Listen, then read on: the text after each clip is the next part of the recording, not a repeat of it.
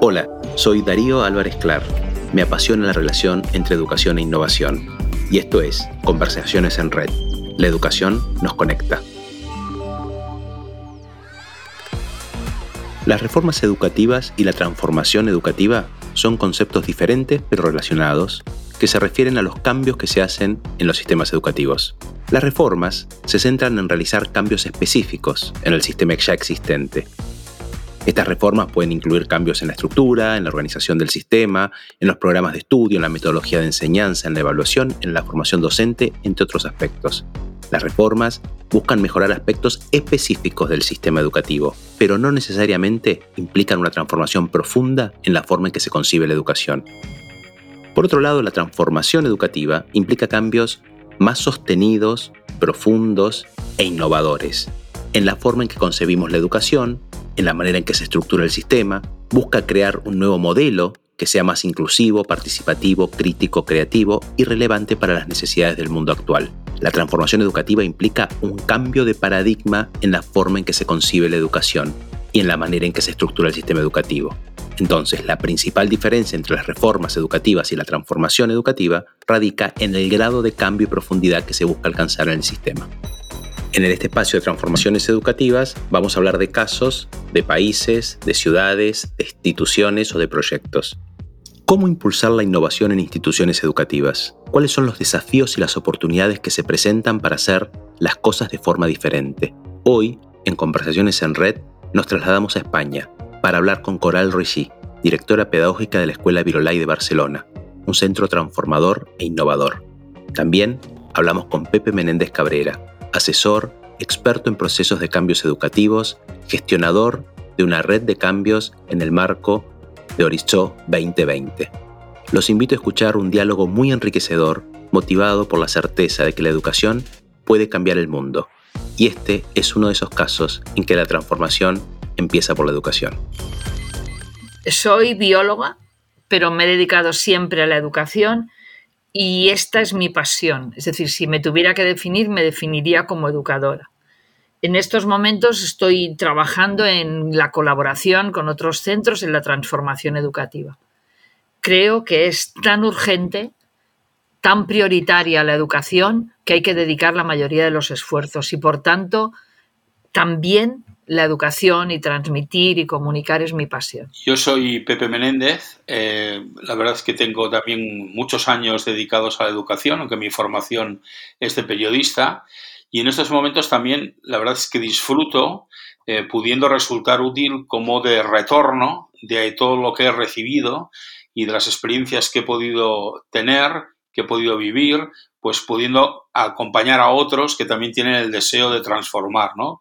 Como decía Coral, la transformación es una pasión porque la transformación es aprendizaje y si te apasiona el aprendizaje, pues también te apasiona eh, esa sensación que en algún momento debió tener el ser humano cuando descubrió el fuego o cuando eh, puso la rueda en marcha, ¿eh? sin querer ser ni, ni, mucho menos, digamos, pues soberbio, pero es entusiasmante poder ver cómo otros pues consiguen sus sueños y sus objetivos. Está más que claro. Bueno, se han presentado con una profundidad que es un, gusto tenerlos. A Coral y a Pepe este encuentro, esta charla a la distancia. Y me gustaría empezar reflexionando con ustedes sobre este, esta idea de la transformación y la innovación. Quienes más nos dedicamos a la educación, hablamos de innovación, leemos, experimentamos, estudiamos, pero ¿Qué podrían decir ustedes que denota o define la innovación educativa, la transformación? ¿Y qué determina que un centro educativo o un sistema lo sea? A ver, yo creo que el, tema es muy claro y es preguntar primero por qué estamos hablando de transformación. Y está claro, como tú has comentado, Darío, que estamos en un momento de muchos cambios sociales, de cambios económicos, de cambios tecnológicos, primero fue la aparición de Internet y ahora es la aparición continuada y la presencia cada vez más, más clave de temas de inteligencia artificial, los cambios sociales, etc. Todo eso ha hecho que estemos educando, tengamos un modelo educativo que estaba preparado para educar en otro siglo y en otras condiciones. Por tanto, el hecho de que tengamos que transformar la educación hoy en día es una necesidad. Y además es una necesidad porque los objetivos de la educación han cambiado. Nos planteábamos como solución para la educación la escolarización universal. Incluso es curioso que cuando lees los Objetivos de Desarrollo Sostenibles en una primera redacción hablan de escolarización universal. Y ahora hablan de educación de calidad para toda la vida, para todos. Y eso ha sido uno de los hechos que nos hace, ¿no? Tener a todos los alumnos en la escuela implica que la educación tiene que ser distinta, no estamos educando un grupo de personas. Y además requiere una educación que vaya más allá del aprendizaje. Y eso lo hemos vivido durante la pandemia. Necesitamos una educación que sea capaz, una escuela que sea capaz de acoger a los alumnos, de crear vínculo. Necesitamos asegurar que educamos a alumnos que estén preparados para aprender a lo largo de la vida, porque eso ya no es futuro, eso es realidad.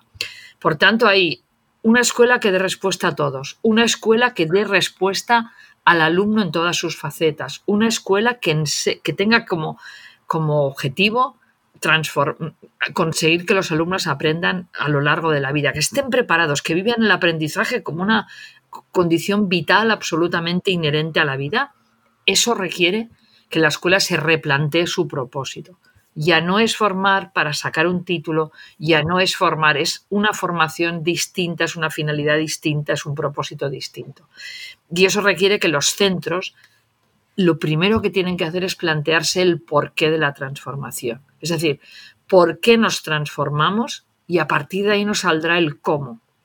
Y a mí me gusta más hablar de transformación que de innovación porque no es que todo lo bueno sea bueno, perdón, que todo lo nuevo sea bueno, es que muchas veces lo que necesitamos a veces es revalorar y evaluar todas las propuestas que tenemos para asegurar que cumplen ese propósito distinto de la educación. Nos estás hablando nada más nada menos, Coral, de un sentido, de, encontrarle el sentido a estos procesos, ¿no? De encontrárselo y dárselo. Estás hablando de un, aspecto filosófico y profundo, que, las cosas no sean ni modas, ni necesidades, ni urgencias. Nos está dando la clave de cómo se empieza por este proceso, ¿no? ¿Y para ti, Pepe? Pues mira, yo, siempre he creído que la transformación al final es una especie de compromiso de responsabilidad, ¿no? Eh, y ese es un compromiso o, con, una responsabilidad relacionada con el crecimiento integral de la persona. Eh, si tenemos en cuenta además que lo que estamos hablando en este caso es de la etapa de la infancia y de la adolescencia, a mí me parece que el, compromiso de responsabilidad aún es mayor, porque la infancia y la adolescencia son etapas claves de la vida. Son etapas que luego van a determinar en lo positivo y en lo negativo todo lo que viene después. Incluso podríamos decir que lo que viene después puede costar más esfuerzo si, hemos, si se ha trabajado peor, si se ha trabajado con, o si se han tenido experiencias personales más traumáticas. O sea que a mí me parece que transformar la, la educación tiene que ver con este propósito de la escuela, propósito que estamos resignificando y que estamos volviendo a pensar porque, como decíamos, han cambiado las, circunstancias de una manera mucho más vertiginosa que antes, ¿no? Por eso me parece a mí que cuando hablamos de qué es lo que determina que un centro o un sistema educativo eh, trabaje desde esta perspectiva de innovación, de transformación, eh, yo también sería partidario no de quedarme atrapado en las palabras, sino atrapado en el, espíritu, en la filosofía de ese compromiso de crecimiento integral. Eh, decía que lo que determina entonces es una convicción, ¿no? Y es estar siempre atento a dar las respuestas adecuadas. Eh, fíjate bien que no digo las respuestas correctas, porque eso sería muy complicado y además es, es incluso soberbio. Pero sí que creo que las respuestas adecuadas a los desafíos que plantea la educación y el aprendizaje. ¿no?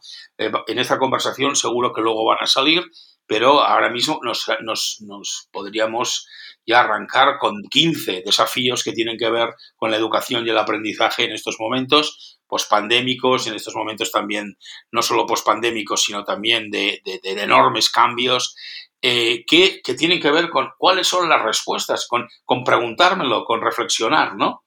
Eh, y que además, para mí, en educación, es muy importante que todas esas respuestas que proponemos, esos desafíos, eh, sean los que creemos mejores y los que me produzcan mayores satisfacciones. Cuando digo me produzcan, no lo digo en un sentido individual, sino en un sentido colectivo. Aquí es con lo que la comunidad, en el fondo, piense, me siento satisfecho de este proceso de aprendizaje, me siento satisfecho de este proceso de crecimiento de las personas, ¿no?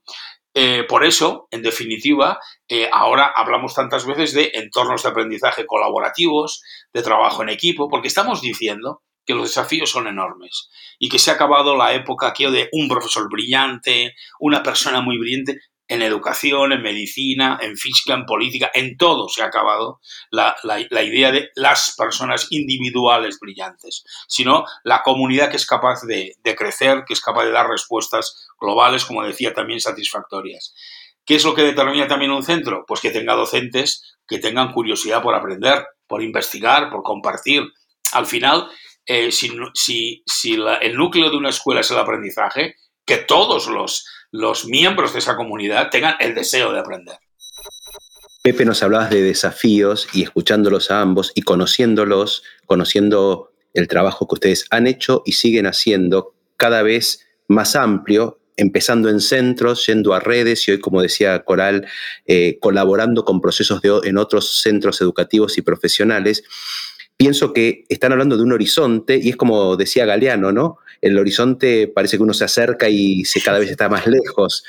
Eh, este horizonte que ustedes describen como algo que han vivido y que han transformado, los dos han sido responsables de procesos muy interesantes y e inspiradores de, transformación eh, en distintos centros y en distintas comunidades. Ahora, ese desafío también es cómo se empieza. Nosotros en la red que, de la cual estoy a cargo, eh, tenemos el mismo horizonte y a veces uno se pregunta cómo empezó todo esto. Entonces la pregunta es, ¿esos procesos de transformación se enseñan, se sueñan, se planifican, se contagian, se imponen, se desean? ¿Cómo es para empezar? Porque sabemos que hay muchos colegas que dicen, no sé cuál es el primer paso para llegar a ese horizonte, ¿no, Coral? Sí. Yo, creo que además es una pregunta muy interesante porque es verdad que muchas veces a nosotros mismos, cuando yo era directora de la Escuela Virolai, muchas veces nos preguntaban ¿y por qué empezaste? Y muchas veces es cierto que en algunos centros se empieza porque hay un punto de resultados negativos, de poca matrícula, o sea, hay aspectos negativos, pero en otros muchos casos no es así. En nuestro caso no fue así. En nuestro caso fue darnos cuenta que habíamos caído en unas rutinas y formas de trabajar que no se adecuaban a lo que los alumnos necesitaban. Y es muy, muy interesante que fueron las mismas familias las que nos hicieron reflexionar sobre esto hecho. El hecho de que en determinadas crisis económicas, como fue la del 2007, muchas familias tuvieron que reconvertirse y, y cambiar de trabajo, eso hizo que nos dijeran, yo quiero que mi hijo esté preparado para reconvertirse, que ese aprendizaje permanente, esa capacidad de incorporarse a nuevos puestos para estar preparado, sea un aprendizaje que mi hijo incorpore a la escuela, en la escuela. Y a partir de ahí nosotros iniciamos este proceso con un hecho que es fundamental. Primero, el liderazgo claro del equipo directivo. Pero, y el liderazgo tiene que ser que realmente el equipo directivo tenga muy claro lo que quiere hacer, cómo lo quiere hacer. Pero eso no, se eso no resuelve y ese es uno de los problemas que a veces nos encontramos en centros. El liderazgo tiene que ser un liderazgo que irradie rápidamente a todo el claustro y por tanto con un trabajo de subir y bajar los temas con los profesores para que cada profesor sea capaz de manera progresiva, evidentemente, ir incorporando todas estas propuestas de transformación educativa. También las familias y también, por supuesto, los estudiantes. Es decir, acaba, como comentaba antes Pepe, siendo un trabajo que irradia toda la comunidad educativa. Y eso es una de las cosas que hace que los procesos de transformación en un centro sigan adelante. Porque además yo creo que una de las cosas que sí hemos aprendido los que hemos empezado procesos de transformación educativa es que no vas de A a B, es decir, no es un proceso lineal donde o ascendente, sino que es un proceso en espiral. Es decir, el momento que tú empiezas a transformar un centro educativo, yo creo que, como decías tú en la frase de Galeano, es ese horizonte que no llega nunca porque estás en un proceso de transformación continuada. Imparable, ¿no? Sí, imparable. Sí, sí. Mire, bueno, yo, eh, completamente de acuerdo en muchas de las cosas que ha dicho Coral, ¿no? Eh, la verdad, la mayoría de los manuales lo que dicen es que para empezar un cambio has de provocar una crisis, ¿no? Eh, entendiendo por la palabra crisis no algo dramático, ¿eh? no una tragedia, sino precisamente evidenciando la insatisfacción de lo que ves, ¿no? Coral hablaba de eso. Nos dimos cuenta que la verdad es que en el proyecto de Horizonte 2020 de Jesuitas pasó lo mismo. Eh, una sensación no de un año, ni dos, ni tres, sino de mucho tiempo de, dar, eh, de, de, darse cuenta eh, que, bueno, que había muchos estudiantes que iban entrando en procesos de desafección, otros que por situaciones, digamos, externas, pues acababan perdiendo la curiosidad, otros que también sentían que más que ir a una escuela parecía como que fueran a un lugar donde lo más importante es la disciplina, la obediencia, estar callado. Eh, otros que se vinculaban a, es que lo que me interesa es, a ver, este profesor que le gusta. Y todo eso en, los docentes, eh, si produce insatisfacción, si produce crisis, entonces, ¿cómo, ¿cómo se empieza? Hombre, hablando de las cosas reales no hablando eh, de, grandes palabras, la educación a veces está llena de grandes palabras con realidades mucho más mediocres, ¿no? Entonces, en, realidad, intentando ver cómo esas realidades, si efectivamente están a favor de los impactos educativos que buscamos, si están a favor de, los objetivos que perseguimos, ¿no? Y desde un punto de vista de mucha alegría, de mucho optimismo racional. No hablo de, de, enseguida hay gente que dice, eh, bueno, a mí me gusta poner los pies en la tierra. Yo a veces le tengo un poco de, cautela a esta expresión, porque digo, de los, de los pies en la tierra a tenerlos bajo tierra hay muy poca distancia. ¿eh? O sea que es, importante eh, que, tengas, en todo caso, la mirada hacia arriba para no vaya a ser que te entierren. ¿no? Entonces, ¿cómo se empieza? Con optimismo racional, con la convicción de que todos los alumnos tienen ganas de aprender, de, de estar bien, de, vivir sus, vidas, de vivir sus proyectos de vida. Y también se empieza compartiendo mucho. Esto también me parece que lo señalaba Coral, ¿no? Eh, yo a veces cuando me preguntan cómo se empieza, yo digo hablando mucho. Hablando mucho y no del minuto siguiente, sino elevando un poquito la mirada. Eh, porque ya la vida de la escuela te obliga siempre a aterrizar enseguida, de una manera a veces, eh, ahora sí, excesivamente brusca. O sea que se empieza, y desde ese liderazgo del que hablaba eh, Coral, es un liderazgo que eleva la mirada, que te ayuda a pensar desde perspectivas diferentes, ¿no? Y también eh, se comienza pensando que todos los miembros de la comunidad, todos los docentes, todos los alumnos, tienen, las familias, tienen cosas que decir y cosas que aportar. Siempre que he tenido oportunidad de, hablar con ustedes o con colegas o con las propias comunidades en las cuales tengo un rol activo, hablo de una mística, ¿no? Yo creo que la transformación tiene un costado de mística y la mística, como todo lo místico, tiene algo que es una promesa de lo que sucederá y no tengo pruebas de que va a ser ahí. Entonces también se alimenta de la confianza, de cómo hacemos para ir caminando hacia esa, ese horizonte que decíamos antes y que el liderazgo es lo, que, lo que lo lleva adelante. Entonces también me pregunto, ustedes en lo personal, como profesionales, educadores, gestionadores y sus equipos, ¿con cuáles, cuáles fueron las resistencias más fuertes que se encontraron para que los siguieran o para ir en ese camino? ¿Cuáles fueron las resistencias de las personas y de las instituciones? De las personas, en el inicio siempre hay. Eh, algunas personas, algunas personas de los equipos docentes que tienen ese miedo a lo nuevo.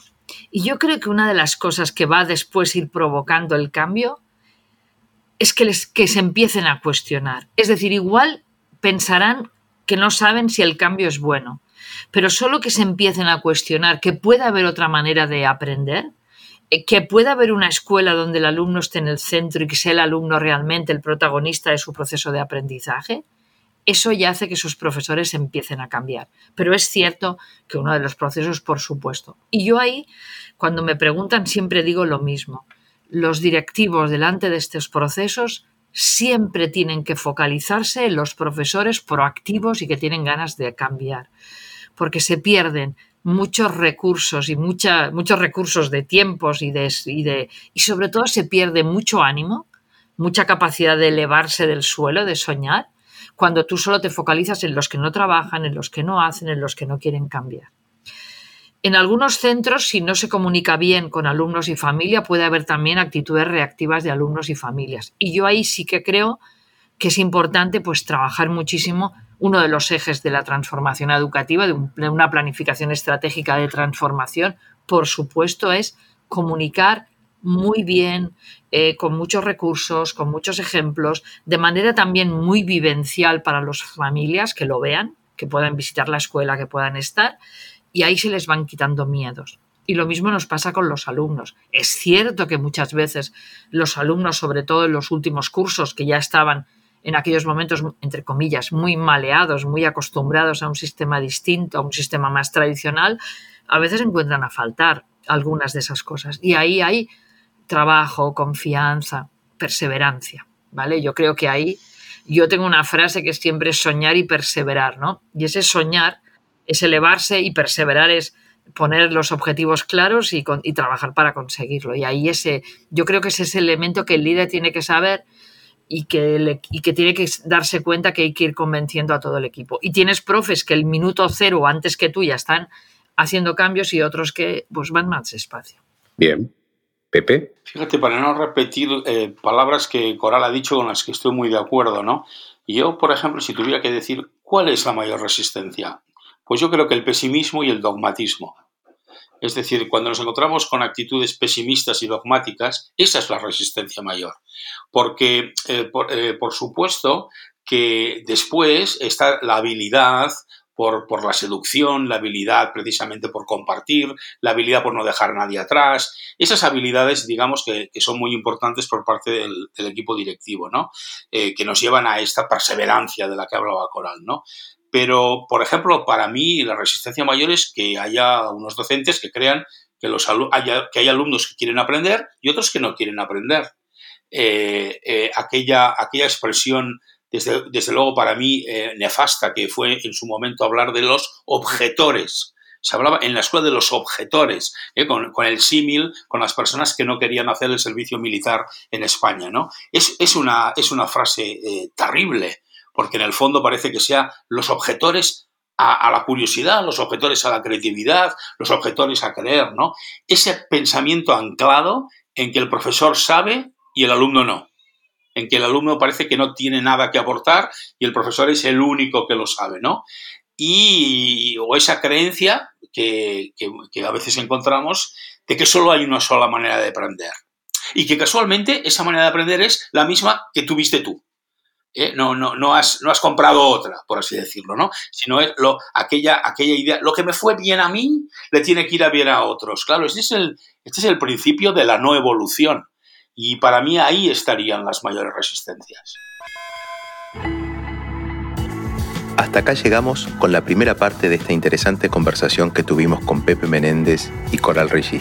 En el próximo episodio seguiremos profundizando junto a ellos sobre el desafío de impulsar la innovación en instituciones educativas. Los esperamos. Esto fue Conversaciones en Red. La educación nos conecta. Si te interesó, puedes seguirnos en Spotify para enterarte de las novedades de los próximos episodios. Y también puedes seguirnos en nuestras redes sociales, arroba reditinere, para compartirnos tu opinión y seguir conversando.